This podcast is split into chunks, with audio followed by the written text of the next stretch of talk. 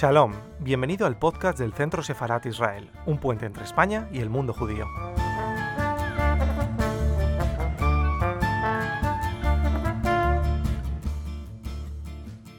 Buenas tardes, eh, bienvenidos al canal de YouTube del Centro Sefarat Israel.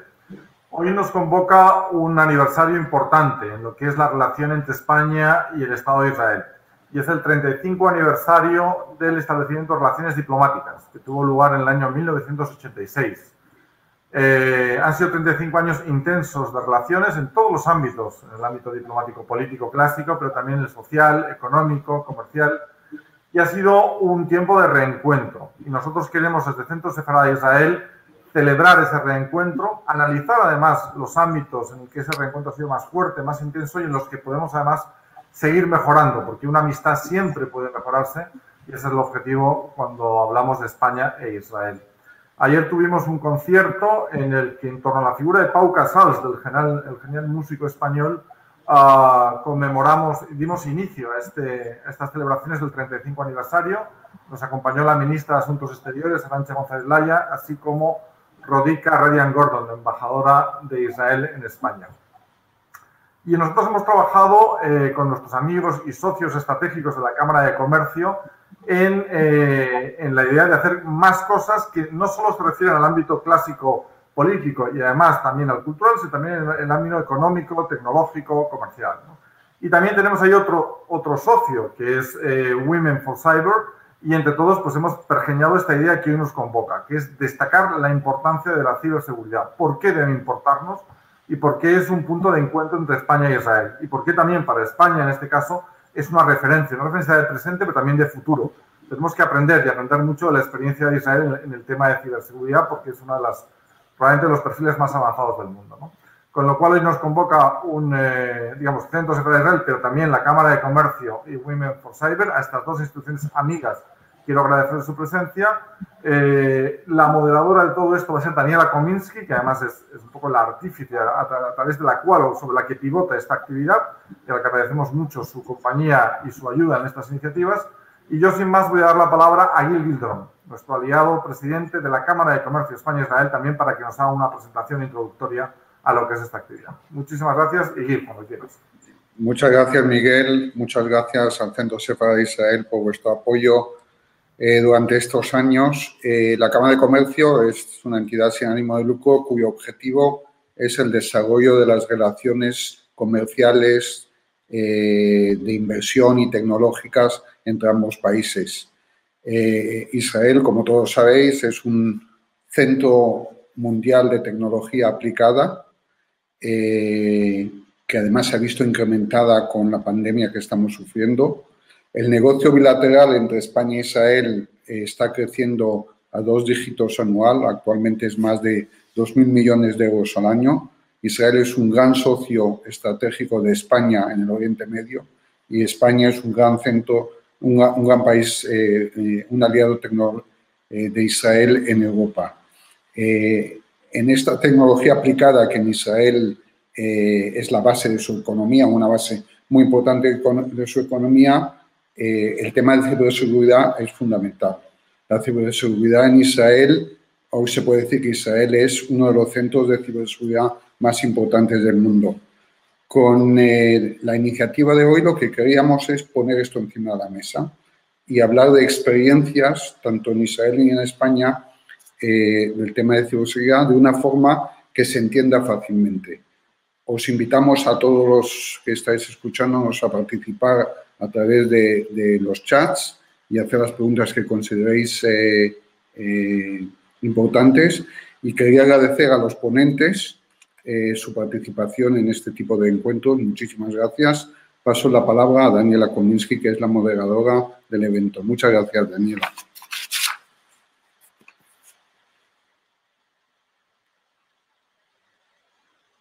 Daniela. Bueno, gracias a ti, gracias a, Centro Sefarad, eh, bueno, desde ya la Cámara de Comercio. ¿Sí? ¿Me oyen? Sí, se oye, sí, se oye perfecto. Bueno, nada, eso. Bueno, bienvenidos a todos y gracias por acompañarnos en este encuentro que hemos eh, organizado, como decía, Centro Sefarad, la Cámara de Comercio y Women for Cyber Spain.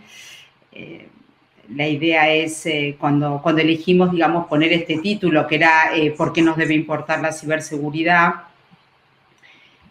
La verdad que lo que pensamos era que, bueno, al final era importante tocar este tema, que es un tema que de alguna manera nos está impactando a todos, aunque no nos dimos cuenta, aunque no nos demos cuenta. Y, lo que hice fue, bueno, pensamos en, invitar a, expertos eh, de la industria.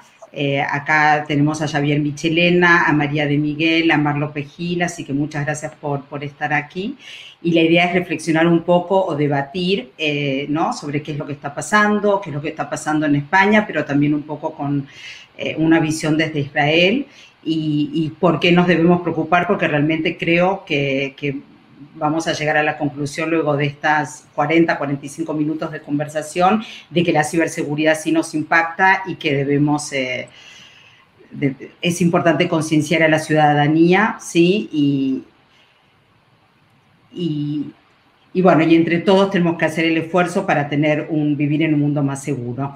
Así que lo primero que voy a hacer es, eh, le voy a pedir Javier, María, Mar, si se pueden presentar para que un poco los conozcan, que cuenten brevemente vuestra experiencia, cuál es el rol o, lo que están haciendo actualmente y luego ya entramos en tema. Empiezo yo, empiezo Daniela. Mi nombre es Javier Michelena, soy responsable ahora mismo pues, en Accenture Iberia Security eh, eh, de lo que es la práctica de ciberseguridad. Iberia realmente ocupa España, Portugal e Israel, es decir, soy, soy también responsable de llevar lo que es el desarrollo de negocios, sobre todo en este caso toda, toda la parte de laboratorios en el entorno de Israel. Hombre, eh, llevo más de 25 años en el, el ámbito de Internet, más de 20 en ciberseguridad, he sido emprendedor durante los últimos 20 años, 22 años, hasta que me incorporé a Accenture y yo diría un poco que, el ámbito de, la ciberseguridad probablemente sea la palabra clave de la construcción del futuro. Eh, llevamos muchos años hablando de transformación de la economía, del mundo digital, digitalización. Probablemente la pandemia nos ha puesto pues, en una situación diferente, nos ha hecho acelerar algunos de los temas que teníamos en cartera y sin duda yo diría que la ciberseguridad es una de, las claves del futuro. ¿no? Como, como dice Daniela y como ha comentado Jill, yo diría que Israel probablemente es la cuna de lo que es el modelo de emprendizaje en el ámbito de securización de las redes y de aportación de valor a lo que tiene que ser pues, este mundo futuro, ¿no? este mundo digital en el que ya vivimos, en el que vamos a seguir viviendo y donde lógicamente tenemos que poner las medidas adecuadas en un formato colaborativo entre el ámbito público y privado, pues con ese objetivo fundamental de, de dar continuidad a lo que tiene que ser las oportunidades en el ámbito laboral y en el ámbito de, las relaciones personales. ¿no? Y encantado de estar en esta charla, en este entorno, con, un elenco de mujeres relevante pues, en el ámbito de la tecnología y la seguridad, que seguro que entre todos vamos a intentar acercar de verdad eh, eh, ese lugar donde estamos y ese lugar pues, al que queremos ir, entendiendo muy bien los riesgos a los que nos enfrentamos y las oportunidades y las ventajas que surgen también en el camino. Si os parece, eh, me presento. Eh, bueno, soy María de Miguel, trabajo en la Subdirección de Tecnología e Información Tributaria en la Agencia Tributaria de Madrid. Em, bueno, pertenezco al Cuerpo Superior de Sistemas y Tecnología de la Información desde hace 10 años. Anteriormente em, trabajé en el entorno privado, en el sector de las telecomunicaciones y orientando al final pues mi eh, mi carrera profesional en el ámbito de la seguridad. Primero más orientada a productos, eh, análisis de vulnerabilidades, análisis de riesgos, después más a la seguridad corporativa y también cuando empecé eh, a trabajar para la administración pública, pues también intenté orientar mi carrera a este tema que me parecía apasionante. Pues primero en el ámbito de la seguridad de los sistemas de la información de la administración de justicia y luego también pasé más al ámbito normativo. Eh, ahora mismo en el ayuntamiento, pues eh, eh, digamos que el espectro, el espectro que justicia y lo oigo con eco, no sé, normativo. ahora mismo en el ayuntamiento. Pues, uy, perdona, no sé qué pasa en mi equipo. El espectro, el espectro un momento. Y lo oigo con eco, no sé, normativo. no sé si me oís bien. Ahora sí, María. Ay, no sé lo que ha pasado, la verdad, disculpadme. Ahora otra vez, ¿no? Pues si, eh, si queréis, me vuelvo a conectar y. y no, ahora te escuchamos bien. ¿sí? no sé lo que pasa. ¿Me estáis escuchando bien? Eh, sí, eh, hay un problema simplemente con el, con el micrófono de Daniela, por eso estamos tratando de silenciarle. Eh, Daniela, necesitamos que te conectes los cascos de nuevo porque eso es lo que evita que haya eco. Eh, pero María, no hay ningún problema con tu micrófono, así que puedes. Ah, vale, fenomenal. Pues disculpad, es que no sabía si tenía yo el problema. Y bueno, pues eh, ahora mismo en el Ayuntamiento de Madrid, en la agencia tributaria, trabajo en distintos temas de forma más horizontal. Estamos llevando a cabo una transformación digital muy potente, cambiando sistemas a, ahora los sistemas AppTRM. También queremos implantar un laboratorio tributario pues que nos ayude a, llevar a cabo la previsión de, ingresos y también, eh, digamos, a, gestionar eh, de forma más eficaz el fraude. Y la verdad es que es un proyecto muy interesante en el que eh, la seguridad, como sabéis, es muy importante. Aparte de la protección de datos personales, pues también, em, bueno, efectivamente trasciende ese tema. También es la parte de seguridad de información de todos los tipos. Y luego también, por supuesto, la ética eh, eh, en la elaboración de todos estos eh, algoritmos en los que se apoya esta inteligencia artificial, este laboratorio tributario tendrá un papel realmente muy importante. Así que, bueno, en esas estamos y, espero que, en, esta, en esta breve charla os pueda aportar ideas interesantes. Muchas gracias sobre todo por invitarme. Bueno, pues, que, pues quedo yo. Eh, ¿Cuánto sabéis? ¿Cuánto sabéis? Bueno, en primer lugar, muchas gracias al Centro Sefarad, a la Cámara de Comercio y, como, como, vicepresidenta de Women for Cyber, pues encantada de participar en, esta jornada y, por supuesto, en este marco del 35 aniversario del establecimiento de las relaciones diplomáticas entre eh, España e Israel tan importantes, como decía Miguel, no solo para mejorar esa esa amistad que tenemos, sino darle continuidad a lo largo de los años eh, en todos los marcos y especialmente en este marco de, la ciberseguridad tan importante para España y tan importante para Israel como ya ha demostrado pues, en, su modelo productivo eh, de apuesta por, la ciberseguridad. Eh, no sé si he dicho mi nombre, mi nombre es Mar López, actualmente soy la jefa de la unidad de ciberseguridad y lucha contra la desinformación en el Departamento de Seguridad Nacional de la Presidencia del Gobierno.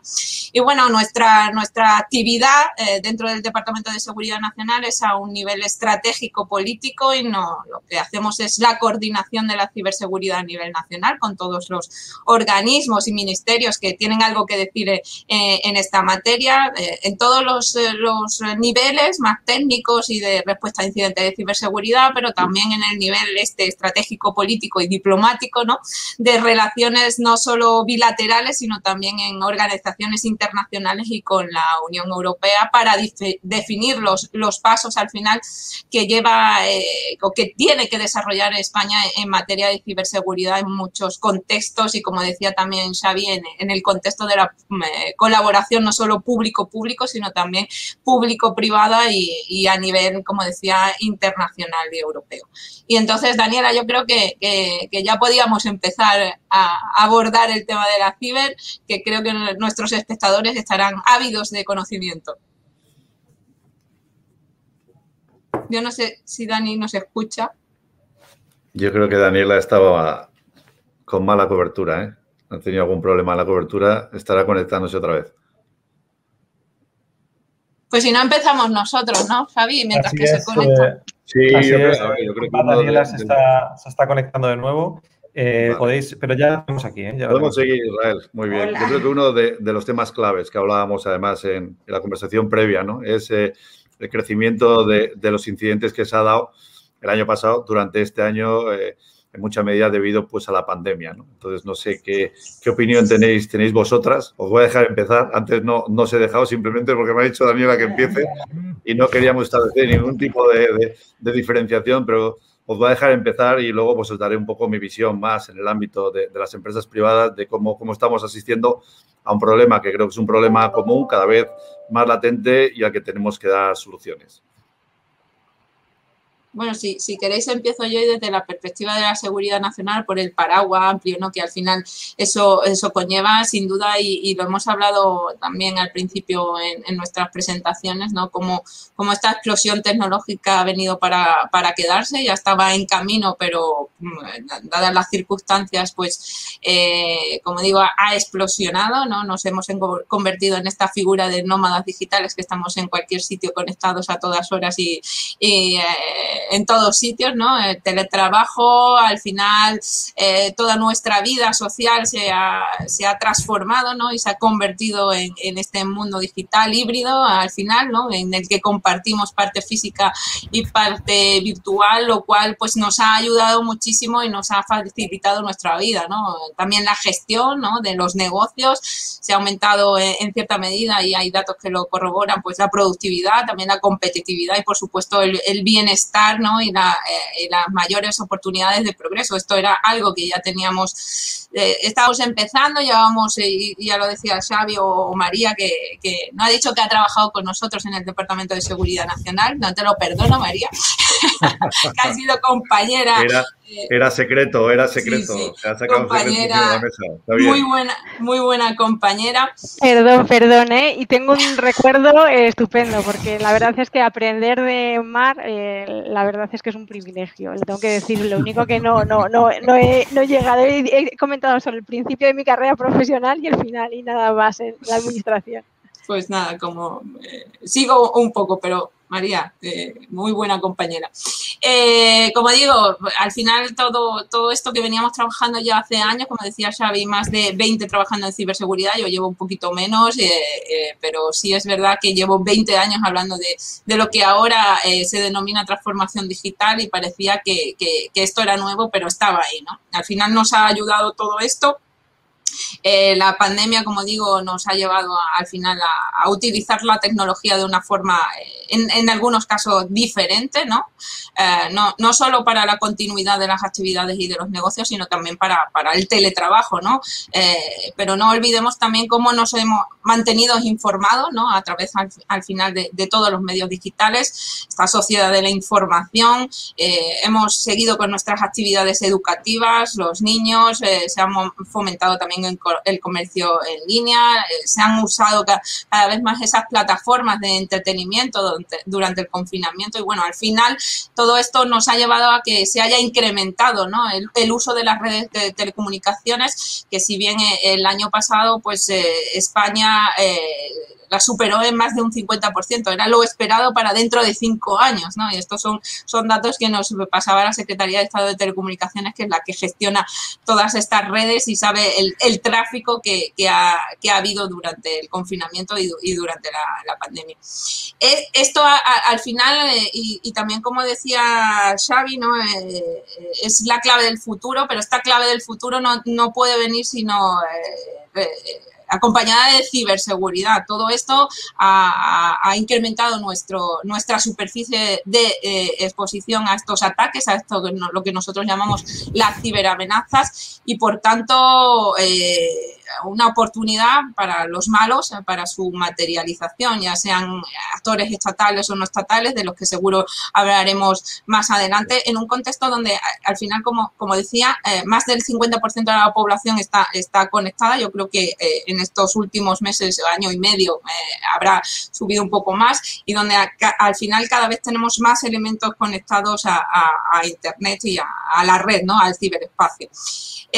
donde también el número de líneas móviles pues supera eh, el, de la población mundial, ¿no? Al final llevamos en nuestros bolsillos tecnología que es más potente que la del Apolo 11, ¿no? Aquel que fue a la Luna. Con lo cual, para que sepamos qué manejamos o qué tenemos en nuestras manos cuando muchas veces no, no, no sabemos realmente el uso que estamos haciendo de la tecnología todo al final, todo esto se desarrolla en un, espacio que a mí me gusta llamarlo de anárquico de momento, eh, porque cada vez sí es verdad que está más regulado, o intentamos que esté más regulado para que eh, contar con, con, ese ciberespacio más seguro, pero no existen fronteras, ¿no? Eh, realmente, como decía, al final es, fácilmente accesible desde cualquier sitio, es muy dinámico y cambia muy rápidamente, casi sin control, por eso lo de anárquico y donde al final las acciones que se, que se desarrollan por estos malos, ¿no? 哎。Son difícilmente atribuibles y esto es un, es un problema que nos encontramos día a día desde la perspectiva de la seguridad nacional.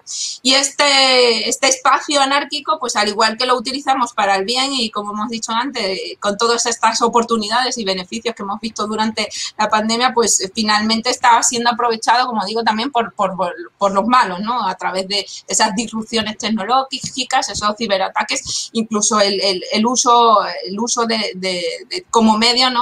Ya, sea también para, para el terrorismo o para la desinformación y al final todos estos lo que, lo que buscan, además del negocio efectivamente y que ya digo que hablaremos más adelante, pues son los que están intentando atentar contra, contra la confianza digital que tanto necesitamos en este mundo hacia el que vamos y que ya tenemos aquí hoy. Y me callo ya. María, por orden.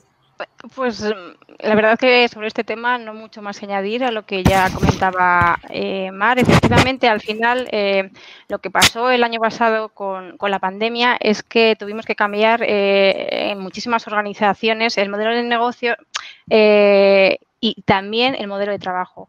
Me refiero, por ejemplo, em, eh, el ir a teletrabajo, eh, es cierto que en algunas grandes organizaciones que ya están preparadas y tenían las infraestructuras fue un paso bastante más sencillo, pero sin embargo para otros eh, supuso em, la verdad es que un gran esfuerzo, un gran esfuerzo y, además eh, eh, lo que supuso fue que al no estar preparadas ni los eh, trabajadores formados, ni los equipos plataformados, ni los servicios en la nube adecuadamente, digamos, diseñados y, organizados. Pues al final, claro, como comentaba Mar, la exposición al riesgo es, muchísimo mayor. Entonces, claro, los ciberdelincuentes van a aprovechar eso. Por supuesto que van a aprovechar eso, pero además tienes el añadido de que estás en una situación de incertidumbre, que eh, aparte de no estar tecnológicamente preparado, eh, en muchas de las ocasiones, por supuesto, eh, generalizar, pues ya se sabe, al final em, pues no es justo para determinados actores, pues el problema es que em, se dio una situación de em, eh, de incertidumbre en, eh, eh, porque teníamos un, gran desconocimiento sobre cómo actuar a nivel de negocio, me refiero, como para encima trasladar ese tipo de problemas, ese tipo de, de, de, situaciones que no sabías muy bien cómo controlar, luego encima plasmarlo en el ámbito tecnológico. Entonces, al final, el ciberdelincuente también se aprovechó de eso, porque pilla desprotegido a las organizaciones, a los ciudadanos que eh, están, no estaban acostumbrados a, llevar, digamos, una vida a través de todas las comunicaciones digitales eh, y, empiezan a utilizarlos sin estar preparados. Eh, al final son muchas cosas que parecen muy básicas, pero tendríamos que ver todos en nuestras casas, no digo a lo mejor tú personalmente, pero nuestros familiares, nuestros amigos, cómo hacen uso de esa tecnología. Estamos hablando eh, de antivirus, estamos hablando de equipos que no están debidamente plataformados y estás utilizando eh, a lo mejor wifi que no son suficientemente seguros para acceder a, recursos de, tu organización o que, realmente eh, deberían tener un nivel de seguridad un poco más alto. Entonces, al final, sabemos que el ransomware, ¿no? Al final fue la estrella en el 2020. Eh, fue, puso en jaque a muchas organizaciones y, encima, pues eh, un poco acompañando acciones de extorsión, eh, al final también la mala publicidad. Fue, fue pues, un tipo de ataque bastante que, proliferó. Luego también pues el, incremento ¿no? de, de, las APTs que denominan, ¿no? esos ataques con un alto nivel técnico que eran complicados por gestionar por, eh, empresas, por organizaciones que, claro, pues no, estaban debidamente preparados. Al final, la transformación digital nos... Eh, hace, primero, eh, España, por ejemplo, si, utilizamos un, una comparación con el resto de los países de la Unión Europea, pues tampoco es que fuera eh, de los primeros eh, que, eh, en, esta, en estos niveles, ¿no? Estoy hablando, por ejemplo, transformación digital o nivel de digitalización de pymes. Y, claro, si, si tú te ves obligado a, llevarla a cabo eh, en tan corto espacio de tiempo, pues al final, por supuesto, la ciberseguridad es algo que, queda para el final. Muy bien. Bueno, pues yo voy a dar un poco una opinión diferente, si queréis, de, la situación. O sea, yo creo que la pandemia nos ha enseñado un montón de cosas que no, no eran más que incógnitas probablemente. Primero, que tenemos infraestructuras tecnológicas que nos permiten conectarnos. ¿no? Es decir, nadie, nadie había previsto eh, pues una situación de este tipo, nadie había entendido el 100% de, la gente que estábamos trabajando teníamos que trasladarnos al domicilio familiar el objetivo fundamental de intentar seguir dando un soporte, un servicio y estar conectados. Y yo creo que esa ha sido la primera lección que entre todos hemos aprendido. Tenemos infraestructuras que de momento soportan la capacidad de comunicarnos de forma remota. La segunda yo creo que la habéis explicado muy bien. ¿no? Yo creo que el cibercrimen lleva muchísimo tiempo en la red. Probablemente es la industria que mejor ha aprovechado lo que es la transformación digital. Eh, existen estadísticas ya pues, en el ámbito del mercado que dicen que antes de la pandemia se decía que en el año 21 el cibercrimen iba a generar costes o ingresos para ellos de 6 trillones de dólares, eh, casi cinco veces el PIB de España y además pues en el año 25 se espera que suba a 11 trillones. Yo diría que si esto fuera un país sería la tercera economía del mundo. ¿no? Entonces, eh, si vemos a China y Estados Unidos, probablemente el cibercrimen sea por la tercera economía o la tercera industria del mundo y eso nos tiene que hacer eh, estar preocupados. Yo diría que más que, que otros elementos, estar preocupados. Lo segundo es que el cibercrimen innova, está automatizado y lo que son los ataques no solo eh, pues han crecido en esta hiperconectividad, sino, sino que han tenido pues, un efecto superior. ¿no? Eh, independientemente de lo que se conoce y se publica, probablemente lo que es el impacto que ha habido por detrás pues, ha sido superior al esperado. ¿no? Lo tercero, y también lo estáis comunicando, es decir, no estamos todavía sensibilizados, utilizados por los conceptos de seguridad en el ámbito del uso de las tecnologías. Creo que es el reto mayor que tenemos en los países, más allá de, los entornos tecnológicos, generar una verdadera cultura del uso correcto de, la tecnología, del uso de la ciberseguridad como un elemento diferenciador, como un elemento de competitividad. Y esto nace a todos los niveles. Eh, yo creo que los últimos 15 años, 20 años hemos asistido, las personas que tenemos ya una cierta edad, a este entorno de digitalización, movilización y sobre todo de cambio de la forma de ser y actuar. ¿no? O sea, somos, somos ya gente que actúa de forma inmediata. Eh, yo creo que pensamos menos que antes, por lo menos hemos vuelto pues, a la juventud, a la pubertad, a la hora de entender que tenemos un juguete en las manos que nos permite ser los primeros a la hora de reenviar eh, WhatsApp, a la hora de reenviar directamente pues, una información en las redes sociales sin entender muy bien qué es lo que estamos enviando. Entonces, yo creo que en esto es donde, donde tenemos que reflexionar desde el punto de vista de cómo hay que hacer la transformación digital. Eh, en tercer lugar, el 37% de las nuevas conexiones que hemos hecho no han pensado en seguridad. Es decir, las grandes empresas probablemente estábamos más preparadas eh, pues a la hora de trabajar de una forma remota, ya teníamos en el teletrabajo pues una parte de nuestra actividad. La mayoría de la sociedad no estaba preveyendo pues este tipo de, situaciones. Incluso en muchas entidades no tenían ni las herramientas adecuadas en este tipo de, de terminología. Ha habido que comprar PCs, laptops, con el objetivo fundamental de tener pues, a nuestras personas trabajando de forma remota y dando soporte en sus servicios. Entonces, yo diría que la realidad es que nos enfrentamos eh, a una pandemia digital, y lo voy a decir así, cuanto más conectados estamos, igual que, que en el COVID, más nos podemos contagiar, con lo cual tenemos que tener las vacunas adecuadas para ello. ¿no? Daría una visión positiva del de, concepto pandemia, porque ya, ya tuvimos una pandemia en el año 17, lo que fue WannaCry. WannaCry fue por la primera experiencia de cómo en 10 horas podíamos infectar la mayor parte de las infraestructuras del mundo, siempre que no estuvieran protegidas de una forma correcta. Eh, aquello duró 10 horas. ¿eh? El COVID lleva ya casi pues, un año y medio. Afortunadamente, yo creo que las vacunas pues, nos van a ayudar, por lo menos, a ir tomando poco a poco eh, una cierta normalidad en nuestra actividad, pero es algo en lo que no tenemos que bajar la guardia.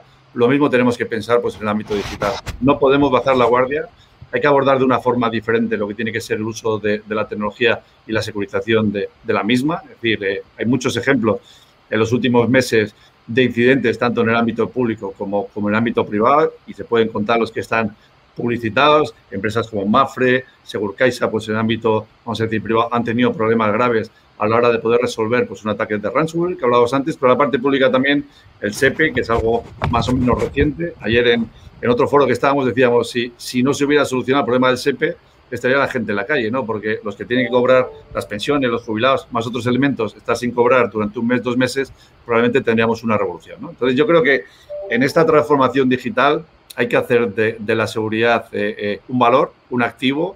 La seguridad no es un elemento de punto final, esto es igual que la experiencia que tenemos en el ámbito médico. No vayamos al médico cuando nos duele la cabeza, hagamos medicina preventiva. Tenemos que construir de verdad una infraestructura digital con conceptos preventivos, con conceptos médicos y para eso, y antes lo ha dicho Mar, lo ha dicho también, también María, la colaboración es clave, la innovación es clave. Hablábamos de Israel, yo que, que llevo más de 25 años en Internet y más de 20 en ciberseguridad, probablemente es el país que más he visitado a la hora de aprender y creo que además he encontrado no solo eh, eh, la capacidad de aprendizaje, también la capacidad de colaboración y, y, ahí y en el ámbito nacional y en el ámbito de España, pues diría que afortunadamente hay un sector que aunque es pequeño, goza de una buena salud. Eh, hay una necesidad grande de crecimiento pues, en el ámbito de recursos y en el ámbito de lo que tiene que ser talento, con lo cual tenemos una oportunidad de construir también un modelo económico y sobre todo yo creo que, lo que tenemos que valorar es eh, en este paso estratégico que está dando la sociedad, cuál es el rol que tiene que jugar la ciberseguridad pues, para que seamos un país competitivo. Sí, quizás es bueno en este sentido, perdón porque antes entré un poquito, tuve algún problema, bueno, esto ya saben las cosas del directo con el audio, así que me tuve que volver a conectar. Pero no fue un ciberataque, ¿no? No fue un ciberataque. No, no, no, no, pensé, pero nada, nada. Nos dejan más tranquilos todo bajo control. Ya saben que esto de que eh, muchas veces nos reímos los que somos los que estamos en este tema, que uno dice, bueno, las empresas invierten muchísimo dinero y se preocupan las que pueden, porque es verdad que las pymes son las más vulnerables, algo ya se mencionó, pero simplemente cliqueamos, a veces pinchamos en un link que no corresponde y somos el eslabón el, ¿no? más débil en toda la cadena. Y esto la verdad que eh, nos convertimos a veces las propias personas en un dolor de cabeza, por eso es importante eh, concienciar. Pero bueno, una de las cosas que sí eh, quería, quería preguntarles es, en este sentido, cómo ven España, porque es verdad que uno es bueno compararnos con el resto del mundo, no pensar ni que somos los peores, quizás no somos los mejores, pero es verdad que en estos momentos esta problemática eh, es transversal ¿no? a, a, todos los países. Y entonces, en general, de manera general, ¿cómo ven España en temas de ciberseguridad?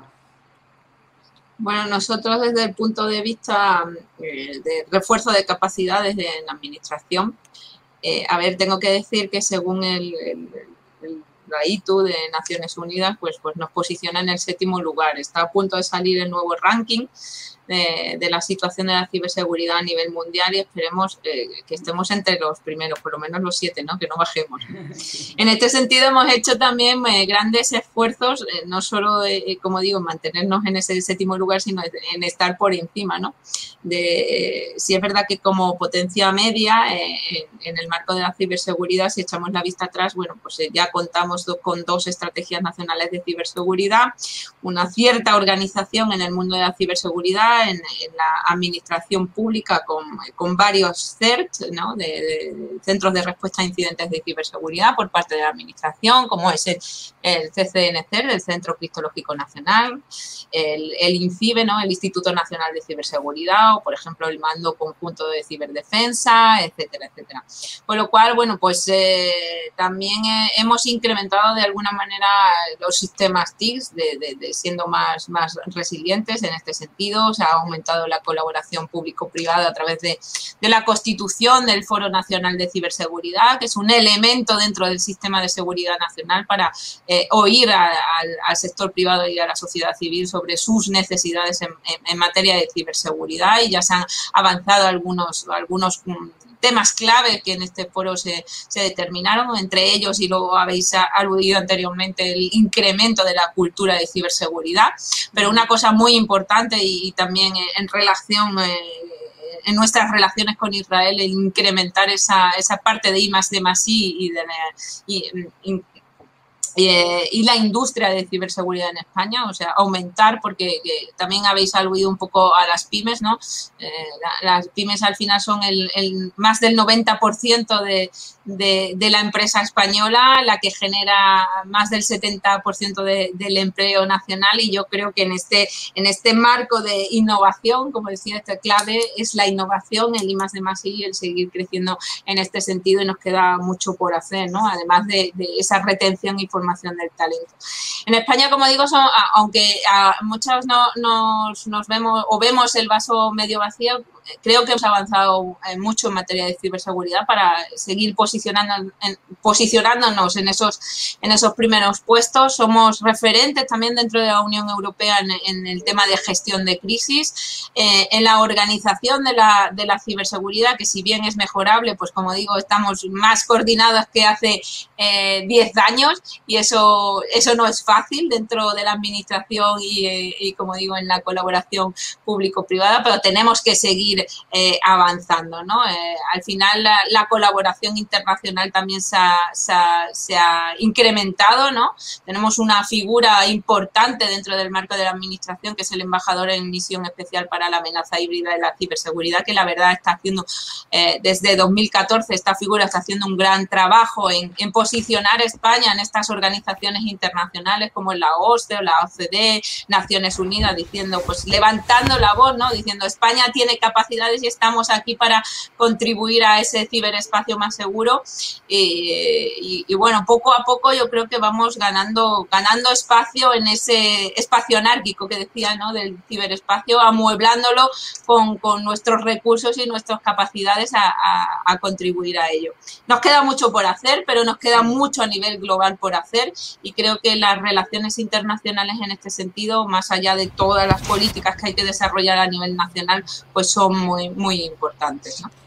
Sí, en realidad nos queda, nos queda mucho por hacer, Javier lo sabes muy bien, porque aparte esto lo hablamos nosotros muchas veces, incluso en las pymes, que son las más vulnerables y que además, siendo el 90% del tejido empresarial, evidentemente que muchas veces las pymes son las que te dicen, no, a mí nadie, yo no soy muy atractivo, yo nadie me va a atacar, no me va a atacar. No me van a atacar, ¿qué van a venir a buscar si tengo un negocio pequeño, no tengo, no muevo tanto dinero? Pero al final sabemos que sí y que, y que hay un, en los estudios, por lo menos eh, lo que reflejan es que un 60% no se recupera de un ciberataque.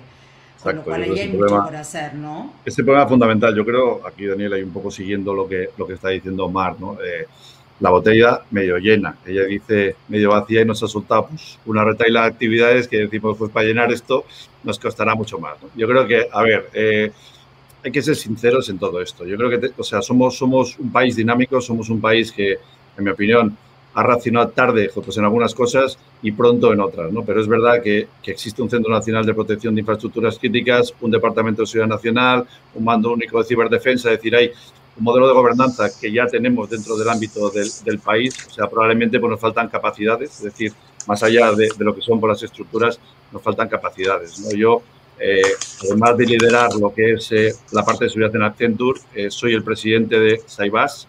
Saibas es la Asociación de Empresas Vascas de Ciberseguridad, en la que también colaboramos mucho pues, en el ámbito bilateral con Israel, pero que, o sea, para mí es el punto de inicio de lo que tiene que ser generar una industria, ¿no? O sea, creo que uno de, de los elementos claves, y, el ejemplo de Israel o el ejemplo de Estados Unidos, yo creo que están, que están claros, es decir, eh, existe un futuro donde una industria como es la ciberseguridad puede ser pues, un elemento dinamizador de la economía, pero además un garante de lo que tiene que ser eh, otros sectores en el futuro. ¿no? Entonces, este, este primer escenario que hemos, que hemos definido pues, en el norte, eh, pues alineado en este caso con una estrategia que tiene la comunidad autónoma del País Vasco de eh, llevar la ciberseguridad a la transformación de la industria, es decir, porque esto no es un elemento básico de, defensa, sino de competitividad, yo creo que, que, lo tenemos que trasladar también pues, a nivel nacional. Eh, hemos creado un nodo cuyo objetivo fundamental es aportar el valor de, de, la seguridad en los productos y servicios futuros de yo diría cuatro industrias estratégicas, alimentación, energía,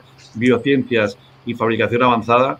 Y creo que uno de, los retos que tenemos en España, y esto pues lo he compartido con Mar en muchas ocasiones y con otras personas relevantes en el ámbito de la ciberseguridad, es crear una red de nodos en el ámbito nacional que dé soporte a esa, vamos a llamarla, la transformación del futuro eh, que nos permita generar pues, un talento especializado pues, en cada ámbito, que generemos I más D, es decir, hay que generar propiedad intelectual porque creo que es la clave del futuro pues, en el mundo digital y sobre todo que nos convierta pues, en un referente en ámbito europeo. ¿no? Es decir, ¿cómo vamos a securizar las pymes si, como has dicho, bueno, pues el impacto de cualquier incidente en una pyme ronda pues, un coste medio, según los estudios, entre 50 y 80 mil euros? El 60% de las pymes que denuncian un ataque dejan de tener negocio, es decir, es uno de, los elementos graves que tenemos, pero lo más concreto para mí es si vamos a transformar las pymes al mundo del futuro, si vamos a un entorno digital, ellas son parte de esa cadena de suministro que tienen las grandes empresas y que tiene la sociedad. Eh, ¿Cómo vamos a garantizar que todo ese cambio y toda esa, vamos a llamarla, gran transformación de lo que tiene que ser pues, un modelo de hacer negocios va a tener pues, unas garantías suficientes pues, para que los negocios sigan siendo resilientes? Y aquí es donde hay que trabajar juntos. Hay que trabajar juntos en las infraestructuras de comunicaciones, es decir, vamos a un mundo 5G, IoT, de hiperconectividad, es decir, tienen que ser infraestructuras que nos den garantías de seguridad. Vamos a llevar a las pymes a un nuevo escenario en donde sus datos, su información va a estar pues, en infraestructuras cloud. Tenemos que garantizar la seguridad de las infraestructuras, eh, porque lo que yo no veo factible es que cualquier empresa, por grande o pequeña que tenga, eh, vaya a tener internamente expertos en seguridad, vaya a ser capaz de verdad de crear pues, un modelo y una práctica. Es decir, este es el trabajo de la sociedad del futuro. Vamos a trabajar en red, vamos, vamos a colaborar, como ha dicho Mar y ha dicho María, la parte pública, pública y público-privado, y vamos a tener que generar las carreteras digitales del futuro de una forma segura, de una forma convincente y, en mi opinión también, si lo hacemos bien, probablemente seremos un país más competitivo que, que hasta la fecha. Si no somos capaces de entender que esa es una labor conjunta, probablemente habremos perdido una gran oportunidad de hacer cambios. Sí, y, en realidad estaba también pensando un poco en María de Miguel, que viene del sector público, que tienes tanta experiencia, tantos años, has, ocupado diferentes puestos, hoy estás en el Ayuntamiento de Madrid y también es verdad que lo está padeciendo mucho, quizás porque venían ¿no? unos, unos pasos detrás de lo que es el sector privado. Eh, seguramente en transformación digital, eh, y la verdad que todos los días, pero no solamente en España, eh, nos enteramos de decir, la verdad que al final uno escucha noticias que secuestran, digamos, con un ransomware y paralizan un ayuntamiento en Estados Unidos, o como pasó, pasa a veces con la policía en Londres o con un hospital público, digamos, ¿no? Como la administración pública tiene mucho por hacer.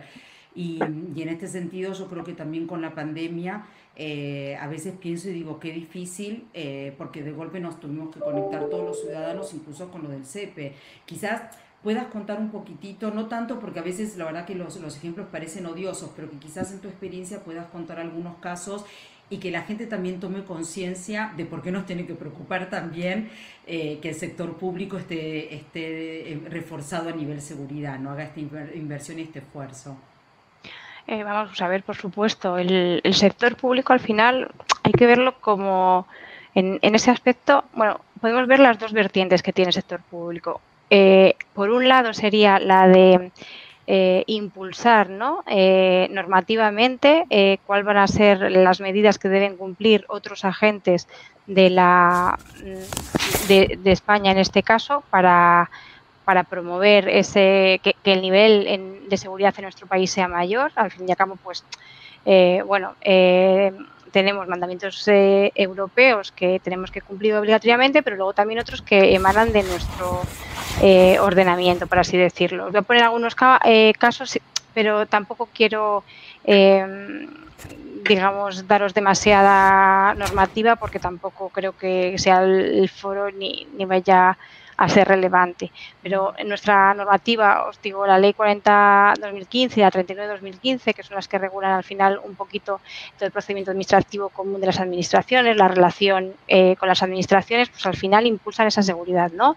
Tenemos el Esquema Nacional de Seguridad de obligado cumplimiento en todo el sector público, que también lo que hace es eh, obligar a las empresas que se relacionan con el sector público a cumplir determinadas eh, normas de seguridad. También tenemos bueno, la directiva NIS, ya sabéis que hace poco, hace unos meses, pues eh, eh, se, se, publicó en el BOE el Real Decreto que desarrolla esa transposición, que al final pues vamos, eh, digamos, mejorando no solo a nivel de administración pública, sino también porque se van a, a, imponer una serie de normas que deben cumplir el resto de los agentes y y eso al final, entre todo, en lo que tienes esa cohesión que, va a fomentar que el nivel de seguridad mejore en, en España. Como, eh, bueno, eh, por supuesto, la normativa de protección de datos europea, también sabéis que, al final pues cada vez es un poco más estricta y, nos obliga pues ahora mismo eh, a comunicar todas las brechas de, datos personales, claro, incluso si son muy serias, eh, a, también compartirlas con los ciudadanos o con las personas que, han sido, digamos, afectadas. Y, y claro, como administración pública, como tú comentabas, casos concretos, yo creo que vosotros conocéis al igual que yo, porque al final, digamos que lo que es público llega a todos, los, a todos los frentes, como ha pasado, por ejemplo, recientemente en el SEPE, al final, pues la información que trasciende es la que realmente debemos conocer, más allá de de que internamente, eh, comentábamos hace poco, eh, cuando tiene lugar un, tipo de incidente de estas características, ya sea en el sector público o en el sector privado, lo importante es eh, ese reporte de ese incidente. En este caso, al ser administración pública, pues sería el CCN. El CCN es el que va a, digamos, a guiar las actuaciones cuando tiene lugar un, un, incidente de este tipo en, la, en, el ámbito de la administración pública, como antes comentaba Mar, pues cada, eh, digamos, colectivo tiene eh, su CCN eh, asociado, por ejemplo, en el marco de la directiva NIS, si tú eres un ciudadano, una empresa, pues puedes reportar a, al INCIBECERT, si es una administración pública vas a reportar al CCN y si es ámbito de defensa, pues tienes el de defensa. Pero lo importante es que se reporten este tipo de situaciones, ya sea en, el ámbito público o en el ámbito privado. ¿Por qué? Porque se va a compartir información. Ya no es eh, hacer... Eh, eh, digamos, sacar los colores a alguien. No, es ver qué ha pasado, analizarlo para compartir la información con todas las eh, entidades correspondientes para que puedan estar preparadas para un ataque eh, similar. La administración pública tiene muchísimo que hacer.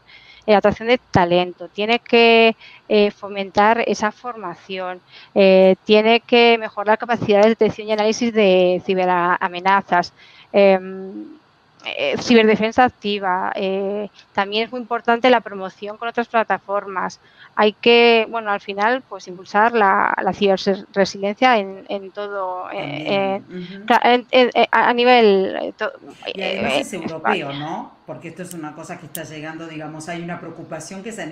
Destaco esto porque si no pareciera que siempre la problemática es que en España no hacemos las cosas bien o que no se invierte lo suficiente, pero la realidad, yo digo, la tecnología tecnología va mucho más rápido eh, de lo que nos podemos adaptar y es un problema europeo, no es una preocupación, no es algo solo que nos, nos preocupa sí, por supuesto. En España sino es a nivel europeo. Una, una cosa para los oyentes, para, la, para los que nos están escuchando, si tienen ganas nos pueden ir dejando las, si tienen inquietudes o si tienen preguntas, porque nos vamos a reservar ahora unos minutos para ir respondiendo, así que nos pueden eh, ir dejando las preguntas eh, acá en el chat. Y, y sí, lo que, no, lo que me gustaría, porque nos quedan unos minutos antes eso de pasar a responder algunas preguntas, es tocar un tema que para mí es, es también muy especial, en un momento además donde estamos viviendo una alta desocupación, o por lo menos donde hay muchas oportunidades para desarrollarse profesionalmente en este ámbito.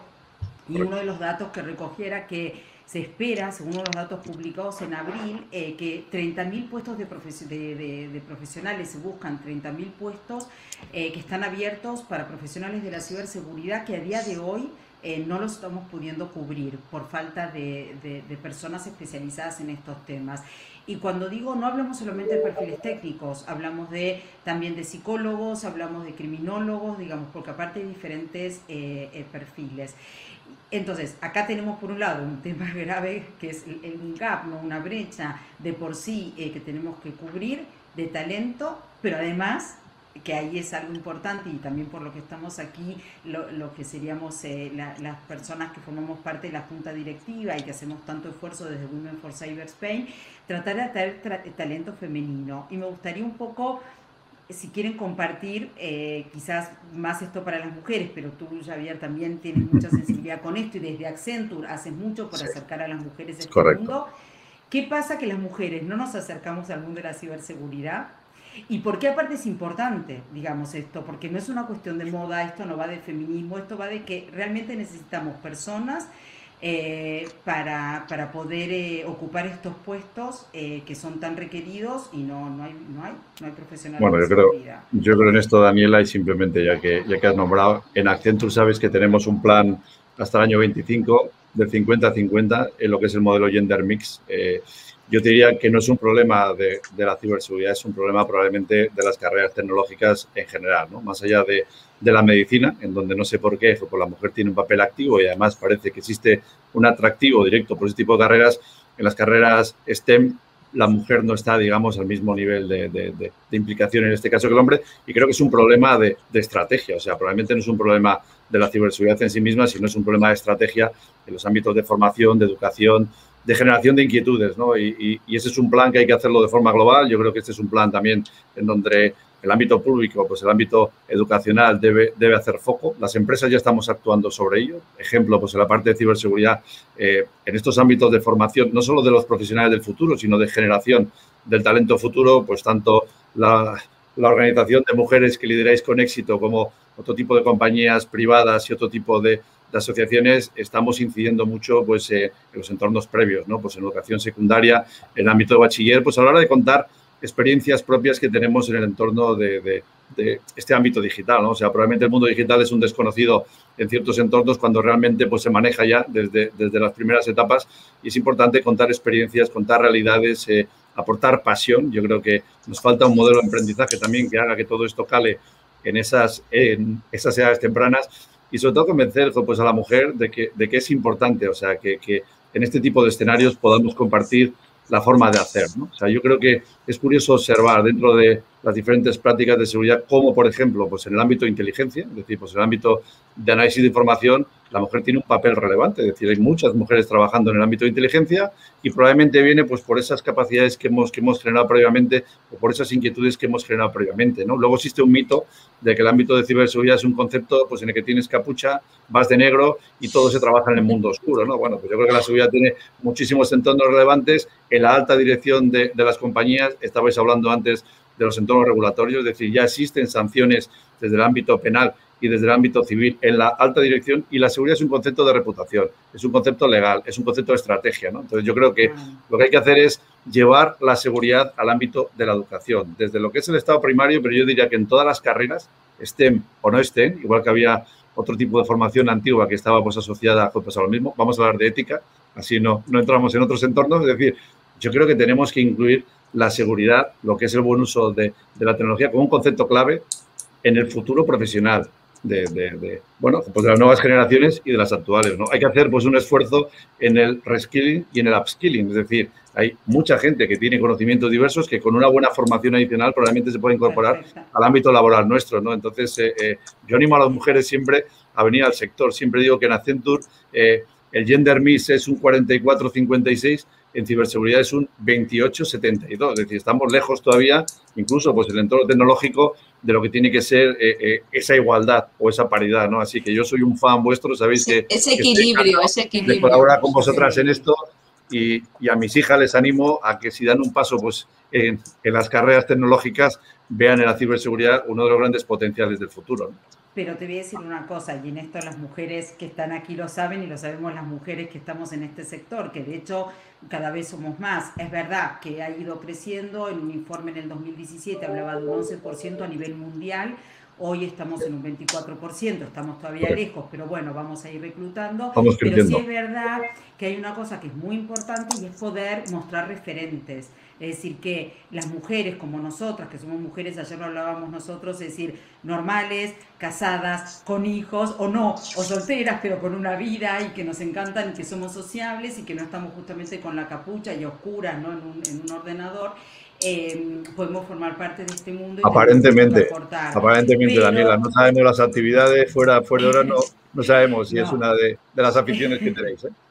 Pero sí digo, no, que los medios, acá es muy importante el rol de los medios también para que justamente den visibilidad, para que en las conferencias no sean siempre hombres los que se muestran, ¿no? Y, y, dar referentes. Y en esto Mar y, María lo saben y trabajamos mucho, si quieren contar un poco también iniciativas que tenemos de Women for Cyber, tanto para las jóvenes, pero también otro tipo de iniciativas eh, para acercar justamente a las mujeres. Así que ahí os cedo la palabra.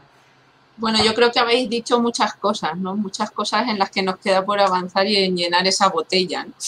Eh, más allá de que la, amenaza es global y, apuntaba eh, Dani, que es un problema europeo, no, es un problema a nivel mundial. O sea, lo que, nos, lo que se presenta aquí en España es, es algo que tiene su, su componente en el, en el, mundo a nivel global, internacional. Es decir, la, la, si es verdad que, que, vamos a distintas velocidades también por, por ese compromiso en la inversión en, en, temas de ciberseguridad, pero la amenaza es global y esa amenaza eh, no solo en el, en el tema de la ciberamenaza, sino también en este tema del talento. Es decir, eh, esto es un problema a nivel mundial, nos lo estamos encontrando porque, eh, como, como decíamos al principio, al final hemos premiado el desarrollo tecnológico sobre, sobre la, seguridad ¿no? y la ciberseguridad no lo ha acompañado, ¿no? no ha acompañado a este desarrollo tecnológico en la misma medida. Estamos intentando eh, regular todo, pero creo que, mm, y ya lo apuntaba María, toda la regulación y, toda la que nos vamos a encontrar en el futuro, pero sobre todo es importante la concienciación, porque regulando solamente no se consigue todo, ¿no? Y en este sentido, bueno, pues este, hablando ya del tema del equilibrio un poco de género, ¿no? En el, en el mundo de la ciberseguridad, en el mundo de la seguridad, pues ha sido predominantemente masculino. De hecho, bueno, pues yo me he encontrado en múltiples, y hablando de experiencias, ¿no? Esa experiencia y esa pasión que decía Xavi, pues contar esas experiencias es bueno, porque yo me he sentado eh, en, eh, llevo en este mundo de seguridad nacional nueve años y he sido la única mujer durante mucho tiempo. De hecho, María se vino conmigo y luego se fue. Entonces, pues ya han perdido otra vez una mujer. Eh, y yo, bueno, pues en ese sentido es verdad que hay que contar esas experiencias que, efectivamente la, mujer en funciones de alta dirección puntúan más alto en, todas las dimensiones del desempeño organizacional y esto no es algo que digo yo, sino que está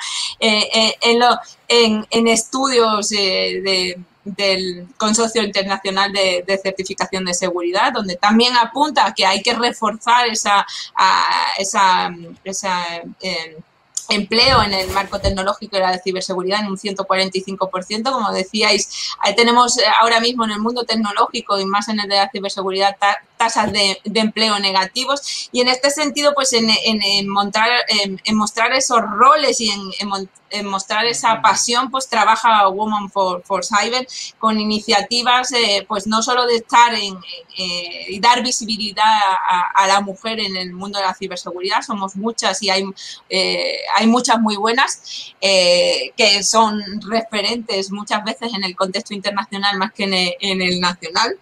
Y, bueno, pues eh, iniciativas eh, pues tenemos múltiples, ¿no? Y eh, nosotros aprobamos hace un año, porque menos de un año, si nacimos en octubre, nuestra estrategia con una visión a, a tres años, con programas como mentoring, con programas de emprendimiento y, y apoyo al emprendimiento femenino en el, en el mundo tecnológico de la ciberseguridad, porque si bien nosotros trabajamos específicamente en ciberseguridad, no podemos dejar de lado eh, el mundo tecnológico en todo su contexto. Y por supuesto en la participación de toda la sociedad, ¿no? No solo de las mujeres que estamos ahí, sino de, de, toda la sociedad en este equilibrio de género que necesitamos en el mundo ciber y en el mundo de, de la tecnología y en disminuir eh, pues esa brecha digital también que, que, existe entre, entre jóvenes también, porque bueno, tenemos que atraer jóvenes al mundo uh, digital y de tecnológico y, y, la mujer en ese, en ese papel pues tiene mucho que, que aportar y,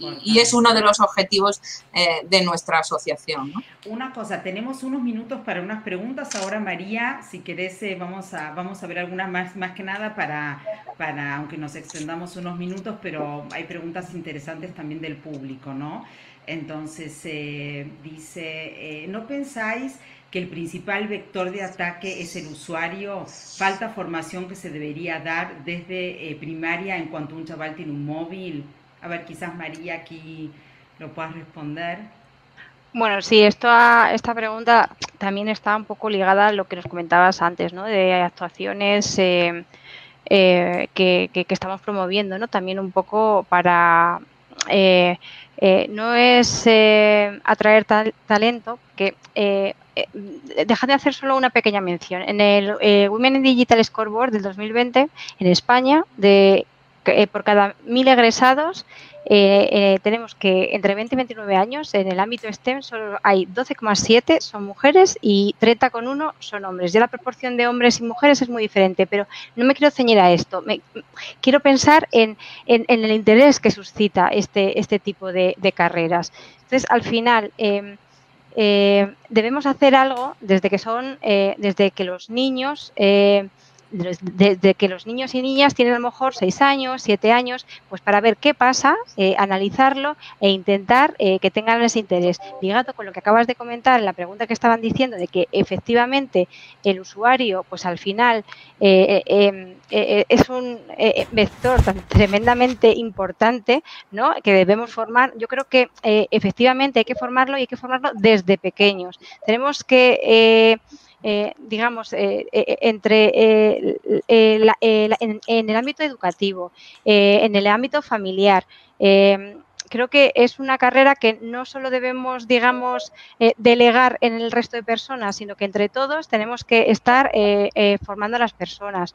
es cierto que, la administración debe impulsarlo, debe impulsar esa formación en, la, eh, en los colegios. Eh, nosotros desde Women for, for pues tenemos también eh, los embajadores que pueden a los colegios, programas de concienciación, etcétera. Pero yo creo que es un trabajo colectivo y que se empieza desde muy pequeños.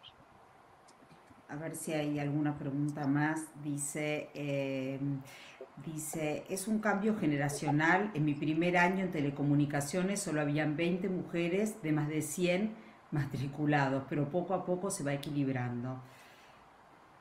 ¿Cómo lo veis? Eh, ¿Hay cada vez, no sé, esto se va equilibrando o no?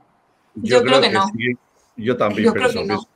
Yo creo que esto va, va, despacio y es verdad que no, no estamos actuando de forma lógica. O sea, probablemente la anterior pregunta que hablaba mucho de lo que tiene que ser educación en lo que es el ámbito del uso de, la tecnología, o sea, porque es más que seguridad. Yo creo que se entender muy bien, habla muchas veces más de, desinformación, de entendimiento de qué es lo que nos llega y cómo tenemos que analizar. Yo creo que en esto estamos todavía en barbecho, o sea, yo creo que estos son de los planes nacionales urgentes que tenemos que poner en marcha en ese entorno desde el ámbito público, pero también el entorno privado y el compromiso de todos los actores de la sociedad de que esto se convierta de verdad en un acelerador. O sea, yo cuando, cuando yo estudié la carrera de ingeniería, en la rama que hice éramos un 50-50. Había un 50% mujeres, un 50% hombres. Eh, era organización, no era ni, ni mecánica ni otros, ¿no? O sea, probablemente, pero era un 50-50, ¿no? Bueno, pues hoy en día ha bajado, o sea, pues al, al 20-80, ¿no? Es decir, yo creo que ha habido épocas de la vida.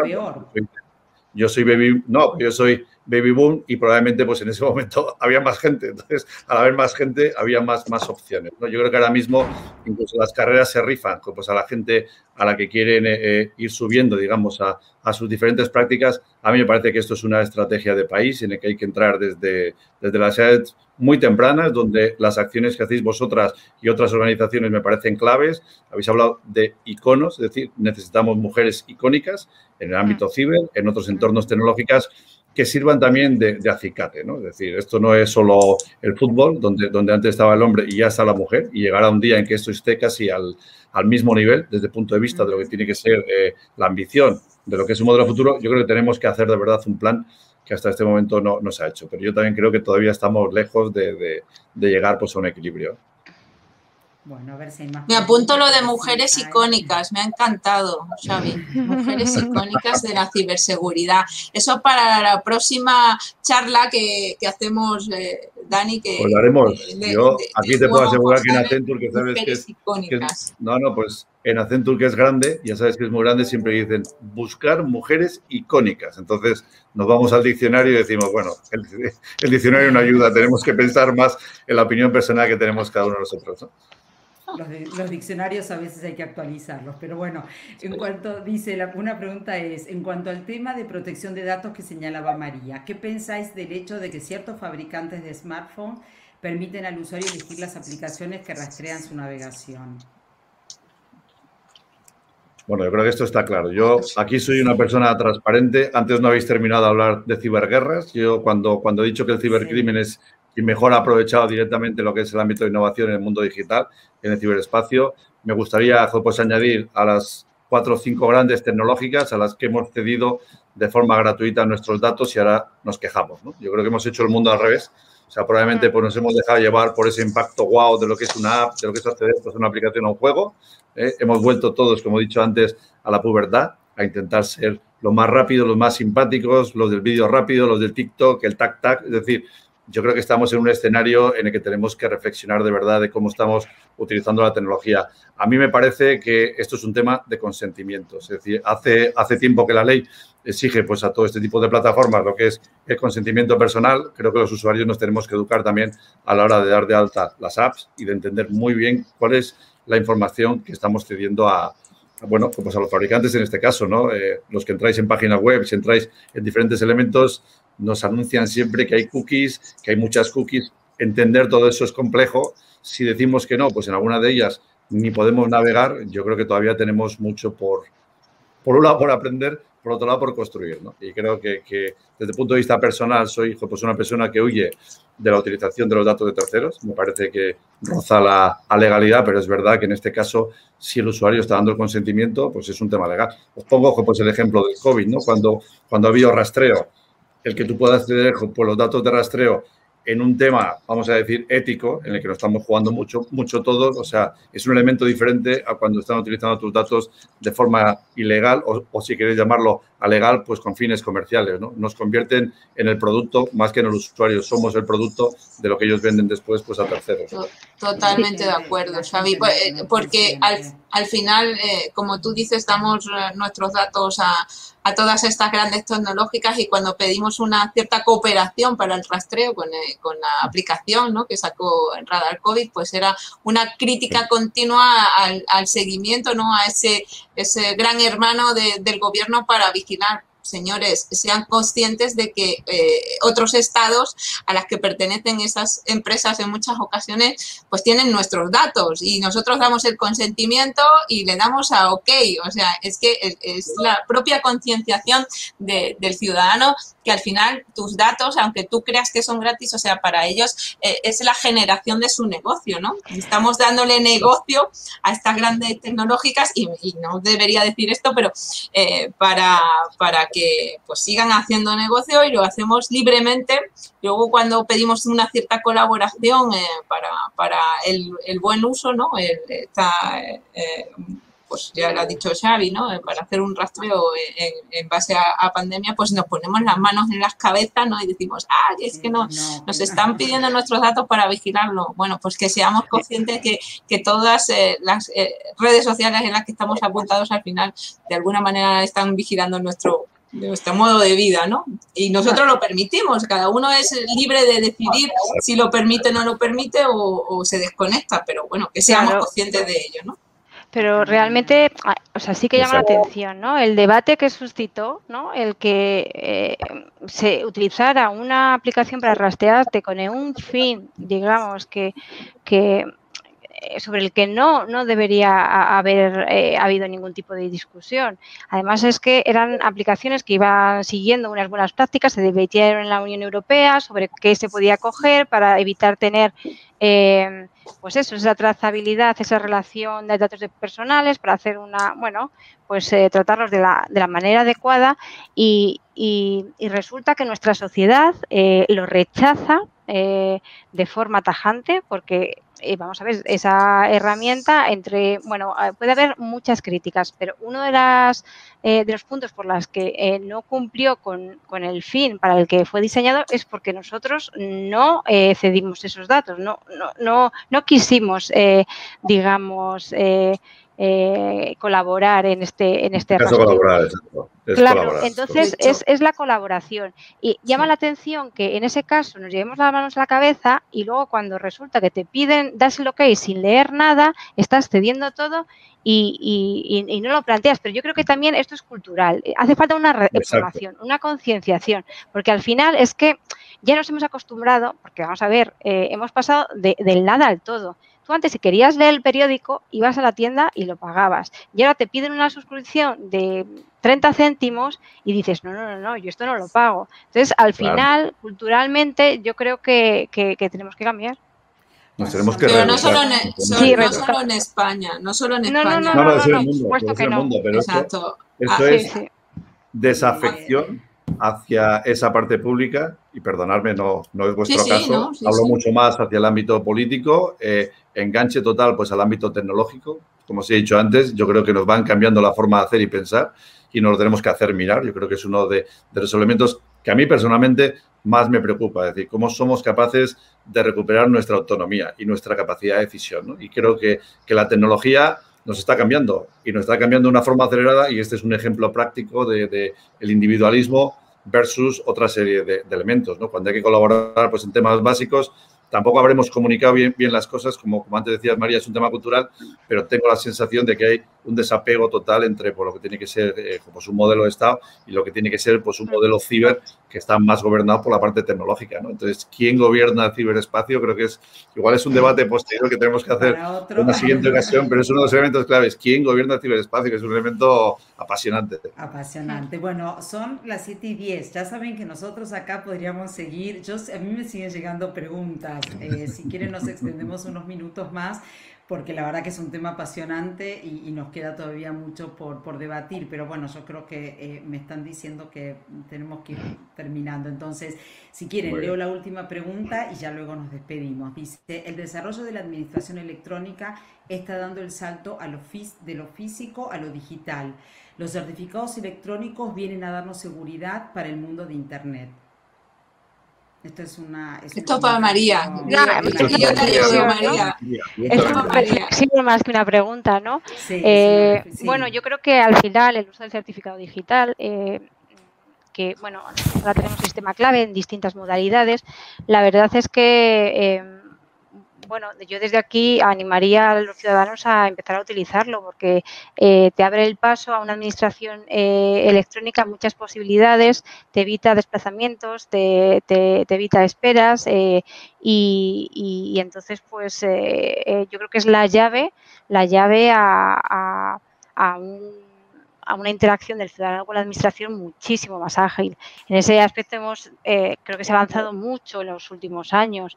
Eh, eh, yo que sé, está pensando en el esquema nacional de seguridad, en todas las leyes, ahora la 39-2015 la 39 y la 40-2015 que también fomentan esa interacción con el ciudadano. no sé qué deciros, la firma electrónica, las, no sé, Acuérdate, María, del reglamento EIDAS, ¿no? negociación, que es el, construir una identificación eh, a nivel europeo donde el ciudadano pueda hacer esa relación a nivel europeo y, identificarse digitalmente en toda Europa, ese reconocimiento, ¿no? entonces, el, el, DNI español efectivamente está reconocido a, nivel, eh, pero, pero bueno, va más allá y Europa está está apostando por esa, ¿cómo es esa identificación autosoberana dentro del marco europeo, etcétera, etcétera. Y bueno, vamos avanzando en ese sentido, con lo cual sí o sí nos tenemos que subir al carro, eh, que llevamos muchos años ya con todos los temas de la firma digital, DNI digital, y parece que esto es nuevo y ese es el tema Mar. Yo creo, ese es el tema Mar. Yo creo que lleva muchos años trabajando y hablando de esto y falta la transformación de verdad. Y, ahora es el momento. Es el momento de verdad hacer la transformación de la administración y llegar mejor al ciudadano. Yo creo que ahí cambiarán un poco los parámetros. La tecnología será el habilitador de lo que tiene que ser pues, una relación entre esa parte de gobierno y la parte de ciudadano y cambiará también la percepción de, valor. Entonces, eh, es el momento. Estamos trabajando en ello, de verdad. Ya lo, sabemos y, sí, y por eso estamos aquí también para contar justamente qué, es lo que se está haciendo, ¿no? Es un momento de muchas oportunidades y mucho cambio. Me, hace, me piden una última pregunta, a ver, vamos a leerla. Eh, ok, lo que me preguntan es eh, qué cooperación eh, en, en la materia en lo que estamos hablando de ciberseguridad existe entre el gobierno de coalición de España y el Estado de Israel. Esa es para mí, ¿no? Sí, creo que sí, creo que Bueno, la verdad es que hemos tenido bastantes reuniones a nivel eh, bilateral con, con Israel eh, a, todos los niveles, no solo técnicos y de intercambio de información, ¿no? porque esto eh, se ha fomentado y, han venido representantes de Israel aquí a España a tener estas reuniones y también a nivel estratégico y sobre todo en el marco pues de la IMAX de Magí y apoyar esa industria de de ciberseguridad, eh, un poco pues eh, mostrándonos su modelo, ¿no? Su modelo de crecimiento em, no solo a nivel técnico, como decía, sino también su modelo de crecimiento en, el, entorno de la de y las startups, etcétera, etcétera. Si es verdad que hace algunos años eh, tuvimos, hemos tenido eh, esas reuniones, se intercambia información con ellos, como digo, a todos los niveles, pero tenemos que seguir avanzando en esas eh, relaciones bilaterales que, que tenemos hace, hace ya años. Vale.